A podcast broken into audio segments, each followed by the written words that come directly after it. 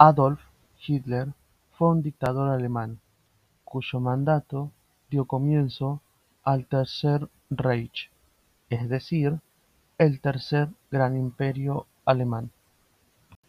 Con todos estos discursos se erigió en el Partido Obrero Alemán, transformándolo en el Partido Nacional Socialista Alemán, de ideas nacionalistas, supremacistas, racistas y un fuerte componente antisemita y antimarxista.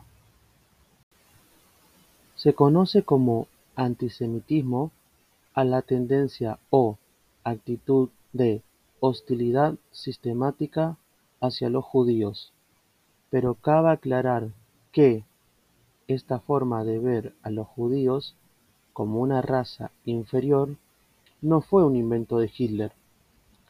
Ya desde la Edad Media en Europa, los judíos fueron víctimas de discriminación y persecución, a menudo por motivos religiosos.